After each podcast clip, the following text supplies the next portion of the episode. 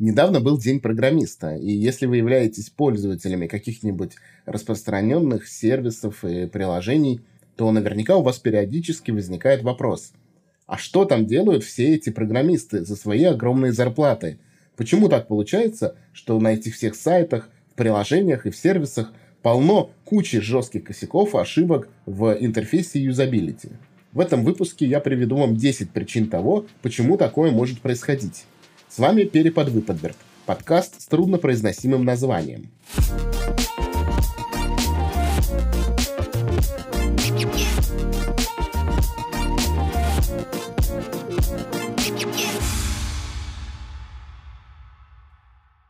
Я отсортировал эти 10 пунктов по степени зашкварности. От самого простого, в котором компания не виновата или даже виноваты пользователи, до наиболее зашкварного, про который вообще непонятно, как мы такое допустили. Но давайте по порядку. Первый пункт. За это не платят. Если бизнес за что-то не платит разработчикам, то это значит, что бизнесу за это не платят пользователи. Вот было такое приложение Призма, которое превращает фотографии в типа произведения искусства в разных стилях. Оно использовало нейросети и на старте работало очень медленно на самом деле. По 30 секунд нужно было ждать, пока твоя фоточка обработается. И в этот же момент вышло другое приложение под названием Винчи. Делало оно ровно то же самое, только в 10 раз быстрее. По 3 секунды, по 2 обрабатывало фотографию. И не сказать, чтобы пользователи массово ринулись из призмы в Винчи.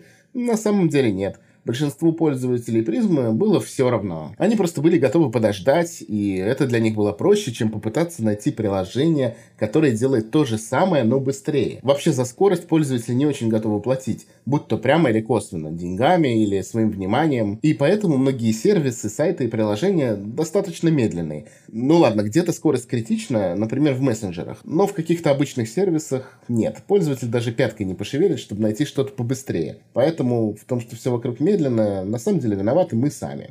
Второй пункт тоже зависит от пользователей, но уже чуть меньше. Это непредсказуемые условия работы какой-нибудь деревне на телефоне, который 20 лет назад уже был на 20 лет устаревшим, пользователь пытается запустить сайт или приложение. Ну, конечно же, у него не получается. Оно работает медленно, глючит, не подгружает какие-то данные и так далее. И тогда он идет в стор и пишет отзыв. О, все не работает, разработчик плохой. Мне как программиста это отдельно раздражает. У меня был опыт выпуска продуктов на относительно широкую аудиторию, и какой-то относительно небольшой процент людей с совершенно непредвиденными мной условиями, и чтобы под эти условия что-то сделать, нужно еще и переписывать использовать пол-приложения, ну представьте себе современный интерактивный сайт, например, адаптировать под запуск на каком-нибудь старом Internet Explorer е. Это же убиться можно.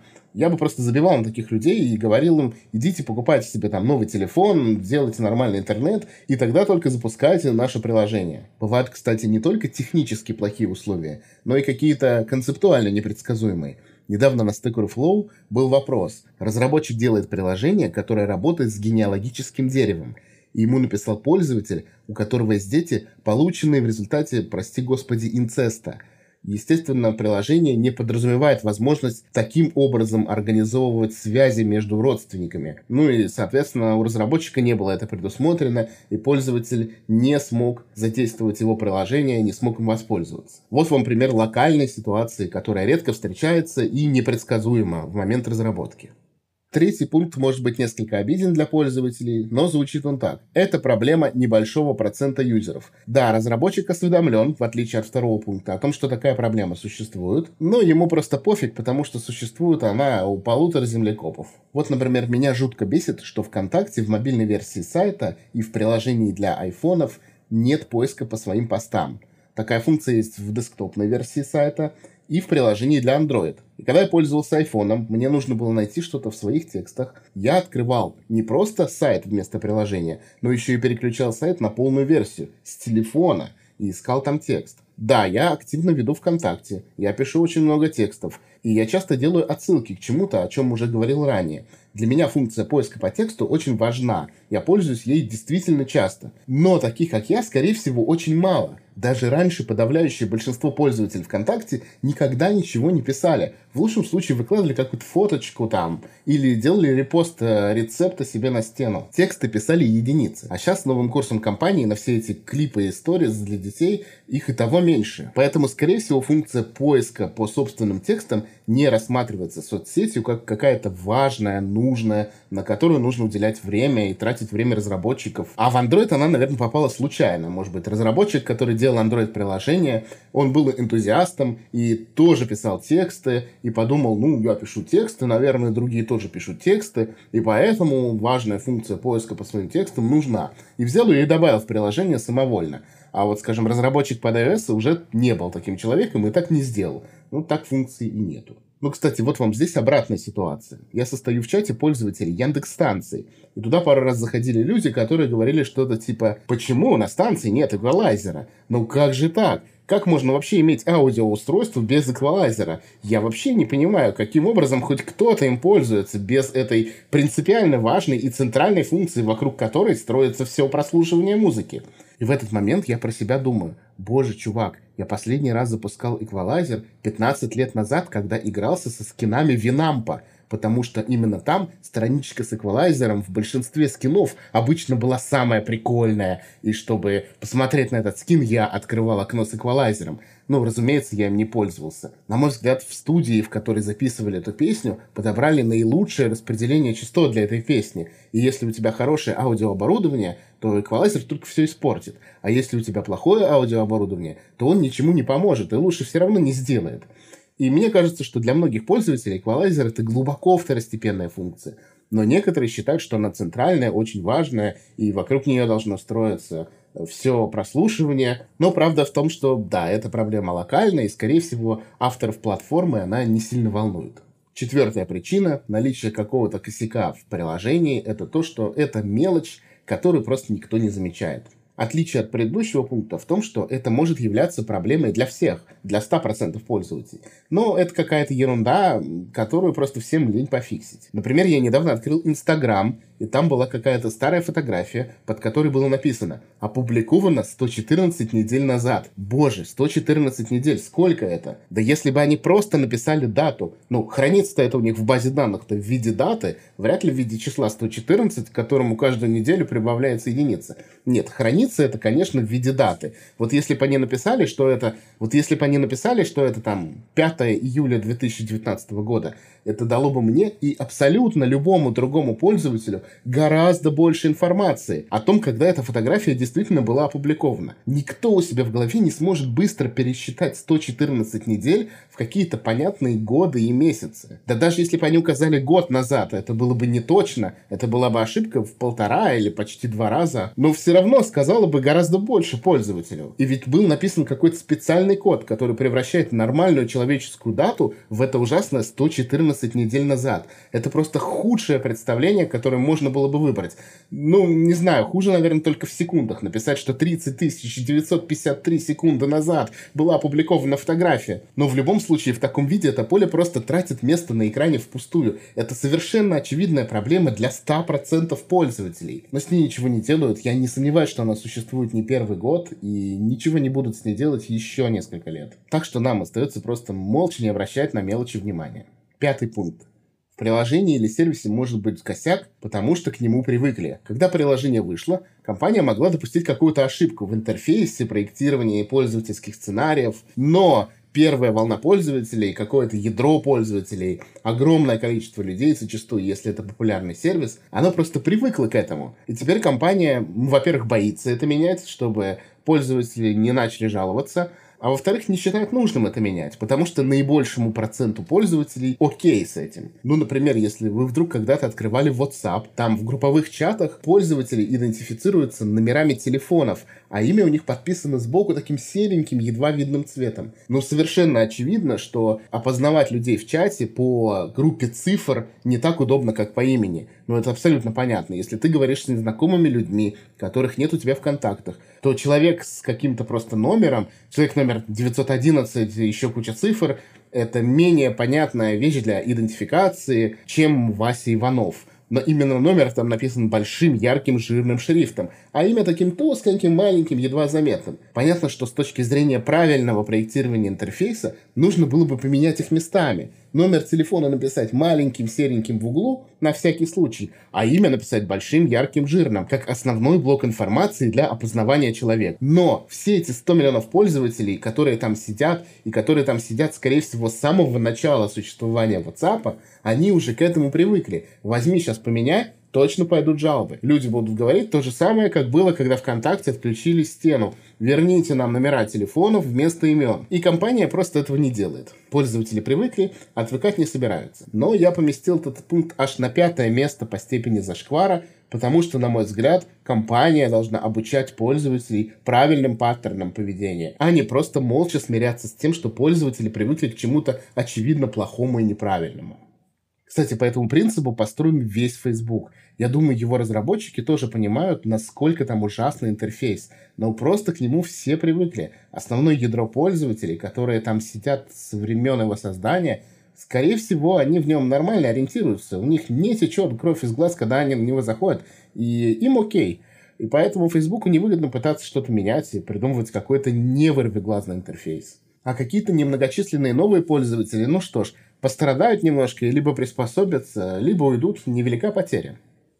Шестой пункт. Какое-то неудобство может быть в сервисе или приложении, потому что это вынужденная мера. Потому что какое-нибудь законодательство сказало бизнесу так сделать, и у него просто нет выхода, иначе его отключат, заблокируют, уберут из сторов и так далее. Здесь, конечно, компания, автор приложения может быть не виновата напрямую, но виноваты компании в широком смысле, и вообще государство, и человеческое общество виновато в этом. Самый, наверное, яркий пример — это GDPR. Вы сейчас заходите на каждый сайт, и там вот это унылое, бесячее, всплывающее окошко «Примите куки». И есть длинная история того, почему оно вообще появилось. Я сейчас ее приводить всю не буду, но глобально там было благое намерение, которое в итоге привело к чудовищному ухудшению пользовательского опыта. Весь, абсолютно весь интернет, не просто какие-то отдельные сайты, а абсолютно весь интернет теперь содержит вот эти назойливые, ненужные никому всплывающие сообщения, которые только мешают и отвлекают. Но у сайтов нет выхода, потому что они хотят быть доступны в Европе, а в Европе такое законодательство. Не знаю, доживем ли мы когда-нибудь до того, чтобы это отменили.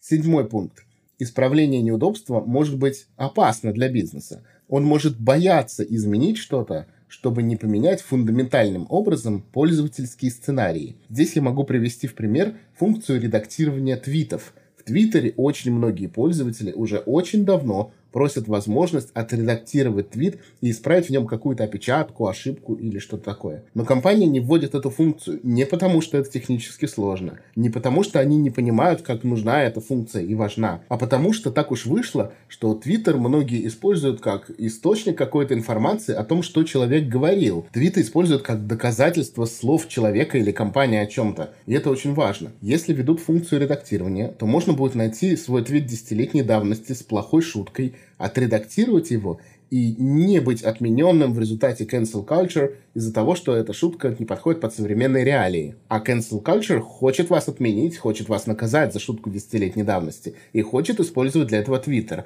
И она привыкла использовать для этого Twitter. И вообще многие привыкли использовать Twitter с такими целями. Да, со временем пользователи привыкнут перестроиться. Да, компания могла бы ввести какую-то функцию редактирования, где будет видна вся история изменений, но вот так вот в лоб просто сделать кнопку Edit они пока не решаются. И это на самом деле примерно понятно. Восьмой пункт. Началась самая зашкварная тройка – и первый зашквар – это то, что Enterprise работает очень медленно. Какая-то проблема, баг, ошибка в приложении, ошибка в пользовательском сценарии. Она может присутствовать месяцами. Она может быть очевидна для всех пользователей и для самой компании. Более того, она может быть важной и вредить бизнесу, но ее все равно месяцами не фиксят. Почему? Да потому что эти процессы в этом вашем enterprise такие медленные. Чтобы перекрасить одну кнопку, нужно пройти 20 согласований. Особенно если вы делаете сервис там для 100 миллионов пользователей. Вы никогда так просто не выкатите какое-нибудь изменение на такую толпу людей не пройдя вот весь этот ад Enterprise разработки. Когда-нибудь я отдельно запишу выпуск о том, как работает Enterprise разработка и почему так медленно, и приведу кучу разных примеров из крупных компаний, которые вы все знаете, но сейчас я пока здесь просто поставлю точку с запятой. Девятый пункт, второй уровень зашкварности – это темные паттерны. Ну, наверное, можно в широком смысле смотреть, когда бизнес делает что-то, что бизнесу выгодно, а пользователю невыгодно. Звучит как парадокс, но на самом деле бизнес хочет, чтобы пользователи отнесли ему все свои деньги и хочет по возможности ничего для этого не делать. Пользователь, наоборот, хочет получить от бизнеса бесплатно максимум товаров или услуг. И где-то посередине они находят баланс. Так вот, этот баланс иногда удается смещать в сторону вреда пользователям, потому что суммарно в какой-то большой картине мира этого вреда не настолько много, чтобы пользователи от сервиса отвадить целиком, но при этом бизнесу это приносит какую-то пользу. Начиная от самого простого, это вездесущее размещение рекламы, которую все уже пытаются блокировщиками как-то там резать, пропускать, еще что-то. И все равно она везде есть, и ее ставят. И пользователям она не нравится, но ее все равно ставят. И заканчивая совершенно жесткими вещами, типа кнопка отмены подписки на какую-то платную функцию запрятана так глубоко, что пользователь ее никогда не найдет, или даже полностью отсутствует, и отменить подписку можно только по обращению в техподдержку. За что, например, ругают Amazon.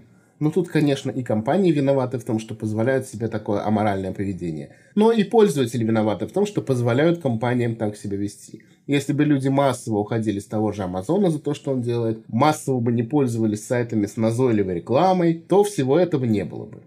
Ну и десятый пункт. Вы скажете, а что может быть хуже, чем темные паттерны? Ведь это максимальная степень зашквара. Самое плохое, что может компания сделать пользователю, чтобы себе получить какую-то выгоду, а пользователю доставить сильное неудобство. Но я скажу, что может быть хуже. Это когда какое-то жесткое, необъяснимое, непредставимое неудобство в пользовании сервисом это на самом деле фича. Это что-то, что компания сделала специально и гордится этим, и даже продвигает это. Самый мощный, на мой взгляд, пример – это использование приложения WhatsApp на компьютере. Для этого нужно открыть телефон, сосканировать штрих-код и, насколько я помню, даже держать телефон включенным. Мне, как пользователю Телеграма, Slack, Skype, да вообще абсолютно всех остальных нормальных мессенджеров, в которых есть полноценная кроссплатформенность, сложно даже в голове уложить у себя чудовищную степень неудобства, которая при этом возникает. Представьте, если бы каждый раз, чтобы открыть Телеграм на компьютере, вам пришлось бы что-то делать на телефоне и оставлять это включенным, и класть телефон включенным рядом с собой, еще что-то такое. Боже, как это вообще возможно? Я не помню, кажется, в последних версиях это стали убирать. Но раньше WhatsApp продвигал это как фичу о том, что это якобы так шифрование у них работает, это приватность, это круто, удобно и бесшовно, и не знаю, что там они еще говорили, но они явно эту функцию считали какой-то положительной, как-то ей даже гордились. Боже, мне сложно это представить. Я вообще в шоке даже просто рассказывать об этом. Как хорошо, что я этим никогда не пользовался. В общем, подводя итог, могу сказать, что, конечно же, эта система взаимозависима не бывает такое, что плохие компании и ленивые разработчики в них делают что-то плохое для пользователей, а потом все пользователи от этого страдают. Мы как пользователи сами тоже отвечаем за это. Мы позволяем компаниям что-то делать, мы продолжаем пользоваться сервисами, которые это делают. Мы терпим неудобства, мы не высказываемся о них, мы не готовы платить за удобство, мы не готовы тратить свое время на то, чтобы искать что-то лучше. Вот так и живем. Надеюсь, этот выпуск был интересным. До скорых встреч! Música